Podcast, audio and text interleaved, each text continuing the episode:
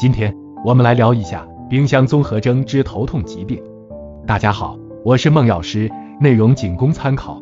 烈日炎炎的夏天，人们免不了吃一些冷冻食物来消渴解暑。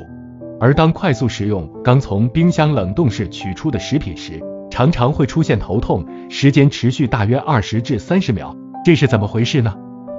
这是因为刚从冰箱取出的冷冻食品和口腔内的温度形成较大反差。口腔黏膜受到了强烈的刺激，引起头部血管迅速收缩痉挛，从而产生头晕、头痛，甚至恶心等一系列症状。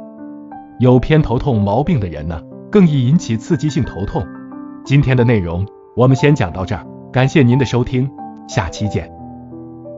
如果呢，您觉得内容不错，欢迎订阅和分享。